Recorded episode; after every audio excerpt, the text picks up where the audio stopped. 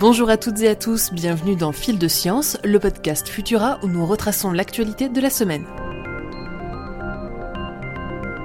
Un an après le début de la pandémie de Covid-19, nombreux sont ceux et celles qui se demandent quand nous pourrons enfin espérer un retour à la normale. L'immunité collective grâce à la vaccination est notre meilleure solution pour y parvenir, mais nous sommes encore loin de l'avoir atteinte. D'après des résultats publiés par l'Institut Pasteur, Santé publique France et la Haute Autorité de Santé, 90% de la population française devrait être vaccinée afin d'espérer une stabilisation de la situation d'ici l'été. Un chiffre atteignable en théorie, mais qui se heurte aux faibles intentions vaccinales des Français. En effet, une enquête menée fin mars révèle que si 79% des plus de 65 ans avaient l'intention de se faire vacciner, seuls 36% des 18-24 ans s'annonçaient décidés à se prémunir contre le virus de cette manière. Les scientifiques sont donc formels. Pour l'instant, même dans les scénarios les plus optimistes, l'entêtement des Français à l'encontre du vaccin ne permet pas d'envisager le relâchement des mesures de contrôle, et sans un changement rapide, nous pourrions continuer de payer le prix de cette pandémie encore longtemps. Alors que les hôpitaux sont à nouveau surchargés de patients, avec des personnels soignants infectés contraints de continuer de travailler faute d'effectifs et des choix difficiles à faire au quotidien, nous invitons nos auditeurs encore réfractaires au vaccin à reconsidérer leur choix en s'informant auprès de sources fiables pour leur santé et celle de tous.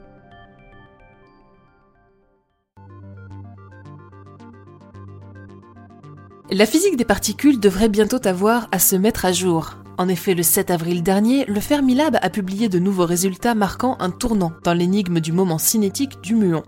Le muon est un cousin de l'électron, possédant tout comme lui une charge électrique élémentaire et un moment cinétique intrinsèque que l'on baptise spin. Pendant plus de deux décennies, les chercheurs ont peiné à obtenir une valeur théorique de ce spin alignée sur celle mesurée en laboratoire. Mais grâce à des études d'une précision sans précédent, l'équipe du Fermilab suggère aujourd'hui que ce ne sont plus les protocoles expérimentaux, mais bien la théorie qui aurait besoin d'être réécrite. Si de plus amples expériences seront nécessaires pour confirmer ce constat, la nouvelle n'en est pas moins excitante pour les physiciens des particules. Le glacier de l'île du Pin est plus dangereux que son nom ne le laisse présumer. Situé à l'ouest de l'Antarctique, cette immense région est surveillée de près par les scientifiques. En février 2020, elle avait déjà perdu un iceberg de la taille de l'île de Malte, mais aujourd'hui, la tendance s'accélère alors que le glacier menace de basculer dans une série de points de non-retour qui laissent présumer du pire. Déjà responsable de 10% de la hausse du niveau de la mer avec son voisin le glacier Thwaites, le Pine Island Glacier pourrait entraîner avec lui l'effondrement imminent de tout l'ouest de la calotte glaciaire antarctique, avec pour conséquence une montée des eaux de plus de 3 mètres. La lutte contre le changement climatique reste une priorité capitale durant cette année 2021 et les suivantes pour ralentir l'arrivée de ces événements catastrophiques.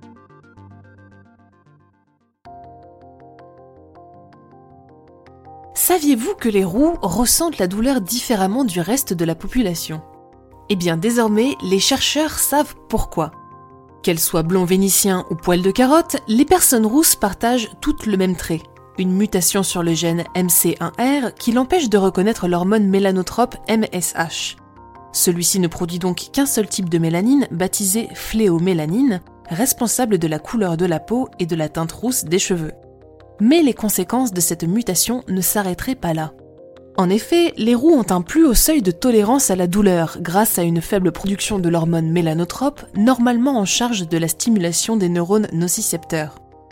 Victimes de nombreux clichés, les personnes rousses ont donc pourtant un super pouvoir, et ça, ce ne sont pas nos préjugés qui le disent, c'est la science.